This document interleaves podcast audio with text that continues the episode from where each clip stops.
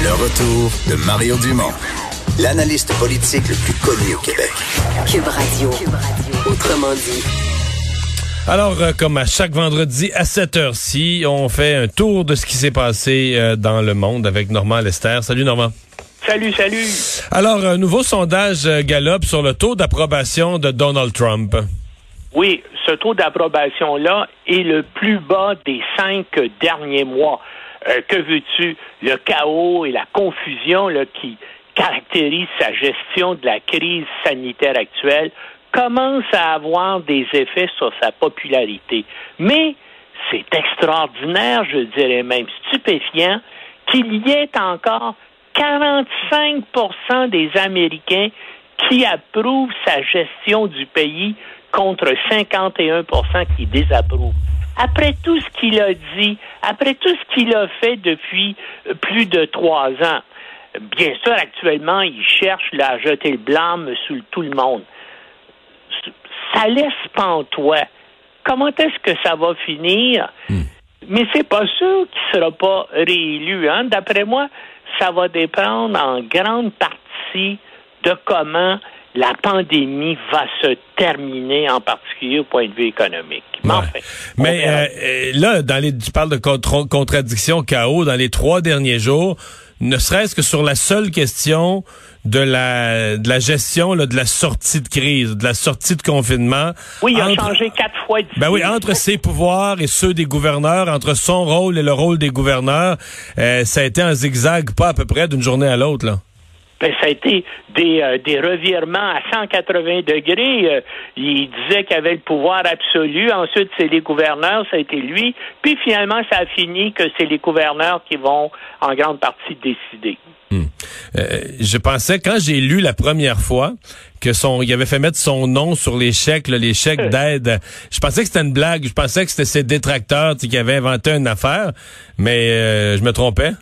Ben oui, ben écoute, c'est il y a un problème de santé mentale et puis hein, euh, c'est il souffre d'un narcissisme obsessionnel et puis il le prouve chaque jour. Regarde ses conférences de presse. Il ne parle que de lui. Hein? Il n'a jamais manifesté une fois là de la sympathie pour les gens qui sont affligés, qui subissent qui ont la, pandémie, pour les familles qui ont eu des morts là-dedans. Il parle jamais de ça. Il ne parle que de lui, comment il a fait ci, comment il a fait ça.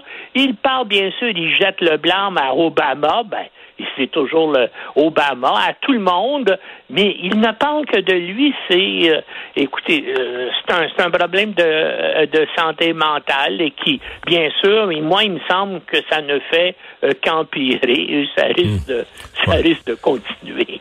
Normand, la pandémie qui complique la vie pour toutes les forces américaines qui sont déployées un peu partout dans le monde. Bon, on l'a vu avec l'équipage du porte-avions Roosevelt là, dans les mers asiatiques. Oui, hein, c'est un cas. Euh, son capitaine a été déchu de ses fonctions par le secrétaire à la marine pour avoir demandé une assistante urgence au Pentagone pour faire face à la propagation rapide du coronavirus sur son navire. Euh, le capitaine a lui-même été euh, contaminé et le secrétaire à la marine l'a qualifié d'idiot. Ben, c'est lui qui a l'air d'un idiot parce qu'il a été immédiatement démis de ses fonctions. L'équipage du porte-avions avait chaudement applaudi euh, son capitaine lorsqu'il a quitté le navire, puis l'affaire avait soulevé un tollé aux États-Unis. La marine américaine envisage actuellement de lui redonner son, commandement. Mais l'affaire montre la vulnérabilité des navires de guerre et des bases militaires de tous les pays à la propagation du COVID-19.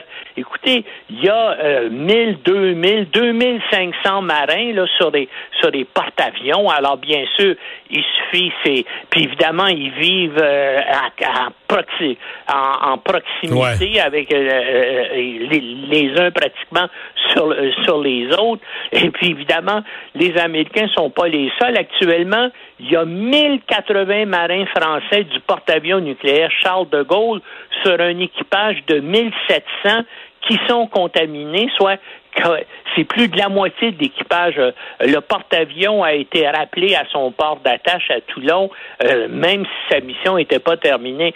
Mais ce sont les navires euh, de tous les pays, puis les bases militaires aussi, où tout le monde vit donc, comme je disais, avec une certaine promiscuité qui qui sont menacés par le coronavirus. Remarque, ça veut peut-être dire qu'il va y avoir moins de guerres, mais par contre, on peut penser qu'il y a des adversaires euh, non étatiques comme euh, l'État islamique ou Al-Qaïda qui pourraient essayer, bien sûr, de profiter de la situation.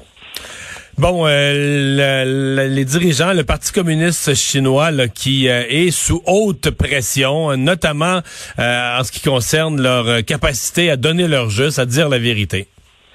Oui, ben c'est ça. Et puis là, actuellement, en plus de ça, à cause du coronavirus, euh, euh, la, la crédibilité du PC chinois est, est, mise en cause aussi parce que l'économie du pays subit son recul le plus important depuis les années 60. Hein? Euh, c'est que c'est quelque chose. Et puis le, Parti communiste chinois, bien sûr, se fonde, fonde sa popularité sur le fait que c'est lui qui a créé la prospérité actuelle euh, de la Chine. Ben tout ça est en train de s'effriter à cause de la crise du coronavirus, qui a aucun doute qui a euh, euh, qui a eu comme origine donc euh, la ville de Wuhan. Et c'est la deuxième fois que ça arrive parce qu'il y a eu la crise du SRAS en 2003, puis un parti autoritaire, dictatorial comme le Parti communiste chinois aurait pu là intervenir et interdire les les marchés à ciel ouvert là de viande exotique, de de rats et de chauves-souris, mais ils ont absolument rien fait et là voilà, c'est arrivé de, euh, euh, de nouveau. Et avec, le, bien sûr, les revers économiques, ça crée un certain ressentiment euh, dans la population, puis il va falloir voir qu'est-ce qui va arriver là dans les dans les prochains mois. Mais en tout cas, c'est un revers politique désastreux pour le Parti communiste chinois, qui, d'ailleurs, comme Donald Trump, là, fonde sa prétention au pouvoir sur le succès économique du pays. Ouais. Euh, euh, c'est euh, c'est vraiment là effrayant ce, ce, qui se passe. Et puis là, ce qui est ce qui est amusant toujours au sujet de la Chine, je sais pas si tu as vu, Trump a déclaré cette semaine là que son gouvernement tentait de déterminer si le coronavirus provenait d'un laboratoire de recherche de Wuhan. Ouais, puis il y a des gens, il y a des gens qui ont mal interprété ça. Il y a des gens qui pensent, qui ont pensé, comme s'il avait été fabriqué en laboratoire comme une comme une arme biologique, mais c'est pas ça du tout là. Ben c'est un laboratoire qui étudie les coronavirus, mais quand tu travailles dans ce genre de laboratoire là de virologie, il faut que tu sois extrêmement prudent. Il faut que les employés qui travaillent là se changent leurs vêtements au complet quand ils quittent le travail. Et là, il y aurait eu négligence au niveau des mesures de sécurité. C'est un, un accident. Ben si c'est ça, mais en tout cas, pour l'instant, les recherches euh, poursuivent toujours. Mais Trump devrait demander à ses propres services, puisque les études sur les coronavirus de chauve-souris qui étaient menées dans ce laboratoire-là étaient financées, devine par qui? Par le National Institute of Health des États-Unis, qui lui avait accordé une subvention de 3,7 millions de dollars. Et en plus de ça, le laboratoire en question avait été créé en 2004 avec l'aide technique et scientifique de la France. Donc, ça serait assez facile de, faire l'enquête et de voir si, bien sûr, ça l'a, euh, si le coronavirus, ce sont les chauves-souris qui étaient dans le laboratoire qui l'ont créé. Moi, j'ai tendance à penser que les conditions dans les marchés de carcasses à ciel ouvert euh, euh, de rats, ça a peut-être plus de possibilités d'avoir commencé là. Mais pour l'instant, bien sûr, on ne le sait pas. Normand, Edward, euh, pardon, Edward Snowden qui veut euh, faire reporter ou reconduire pour un autre trois ans son euh, quoi son, son, son droit d'asile? Oui, c'est ça. Il a, il a les Russes lui avaient accordé un droit d'asile parce que les Américains là veulent l'emprisonner pour des dizaines d'années de prison, sinon pour le reste de sa vie. Écoutez, c'était un type hein, que Edward Snowden était un sous-contractant de la National Security Agency, l'agence d'écoute électronique du gouvernement américain, là, qui écoute l'ensemble des systèmes de communication et informatique mondiale, et il avait coulé de 50 000 à 200 000 documents secrets de la NSA en 2013. Ça avait eu des répercussions énormes. Par exemple, on a appris que illégalement la NSA faisait de l'écoute électronique aux États-Unis même, alors que euh, ça, lui est bien sûr interdit par la loi. On a appris aussi que la NSA surveillait les lignes téléphoniques d'Angela Merkel et de d'autres dirigeants de pays qui sont amis des, États-Unis. Donc, ça a été un immense embarras euh, pour les États-Unis. Et puis, bien sûr, euh, les États-Unis veulent l'accuser euh, d'espionnage, de fuite de documents confidentiels. Et bien sûr, les Russes le protègent. Mais c'est pas le seul. Hein? Ben, moi, je fais le parallèle entre ce qui lui arrive et ce qui arrive aussi à l'autre célèbre lanceur d'alerte, Julian Assange, Assange ouais. qui, qui, est actuellement en prison au, au Royaume-Uni, qui combat une demande d'extradition vers les États-Unis. Lui aussi a coulé des informations euh, euh, très compromettantes sur les Américains, notamment sur leurs opérations militaires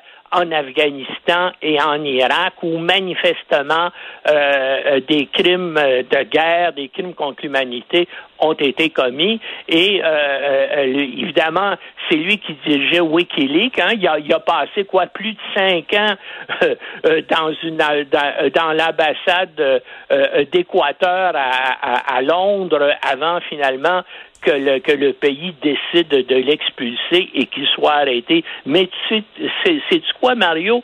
Moi, je pense que ces deux gars-là méritent un prix Nobel pour les divulgations qu'ils ont fait. Et on devrait leur accorder un prix Nobel ou même euh, l'organisation Nobel devrait peut-être même imaginer un prix Nobel pour les lanceurs d'alerte. En tout cas, s'il y en avait un, ils le méritaient parce que, bien sûr, ils ont pris un risque, ils ont pris des risques énormes. Ben, la preuve, là, c'est qu'ils risquent de finir en prison aux États-Unis pour le reste de leur vie. Et ils ont fait ça pour, euh, bien sûr, montrer aux Américains et à la population de l'ensemble de la planète, là, des choses inacceptables, des crimes et des illégalités qui étaient commises par le gouvernement des États-Unis. Hey, merci beaucoup, Normand. Bonne semaine. Bonne semaine. Au revoir. Eh, Vincent, dans les nouvelles, ben, il vient d'en tomber une là, à toute fin de la semaine. Euh, c'est le ministre des Transports, Marc Garneau, euh, qui euh, fait un changement. Il n'y a plus tant de monde que ça qui prend l'avion, mais pour ceux qui le prennent encore, un changement important. Oui, un communiqué donc du ministre des, des Transports concernant le transport aérien, mais aussi les autres transports. Là, mais ce qui concerne le transport aérien est quand même très clair. Il faudra, à partir du 20 avril à midi, porter un masque. Le 20 avril, donc lundi. Lundi, midi. Si vous prenez l'avion, vous devrez porter un masque pendant la durée du voyage. Puis là, on donne quand même une liste des moments. Mais, même à l'aéroport, non, je pense. Ben oui, entre autres au point de contrôle des aéroports canadiens. Euh, en fait, c'est partout là où tu ne peux pas respecter la distanciation euh, physique de deux mètres. Mais là, ça implique dans l'avion, euh, dans la file, euh, donc à peu près partout là. Alors, c'est ce qu'on annonce. transport maritime, c'est à peu près similaire. Et transport par train et autobus, là, on y va plutôt d'un encouragement vif. Là. On dit. Euh... Donc là, c'est un autre changement d'attitude parce que là, on a suggéré, on, on déconseillait le masque ou le foulard. Ou, là, après ça, on le suggérait. Et là, maintenant, on le rend obligatoire dans certains types de, de contacts, disons, euh, comme les transports en commun. Là. Oui, je pense qu'on peut très bien s'attendre à ce que d'ici l'été, là, euh, la recommandation ce soit partout tout le temps. Euh, si vous êtes à l'extérieur, vous porterez des masques. C'est un peu ce qu'on voit euh, à New York. D'ailleurs, ça commence aujourd'hui là, de porter des masques pour se protéger. Alors, on voit le changement. Donc, en avion, c'est tout le long du vol. Ben, à, à, sauf l'avis. Enfin, faut suivre l'avis du transporteur. mais je comprends que c'est pendant la durée du voyage, lorsqu'on ne peut pas respecter le deux mètres. Puis à mon avis, ça implique tout le vol.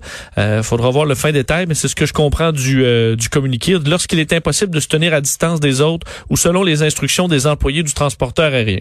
Mais donc pour l'instant, ça touche pas énormément. Il y a vraiment pas. Je, regardais les. Ben, il reste pas beaucoup de vols. Il y a, il y a encore des, des, des, Canadiens qui reviennent au pays, euh, des vols entre autres qui reviennent de Qatar Airlines, encore son vol de Doha au quotidien.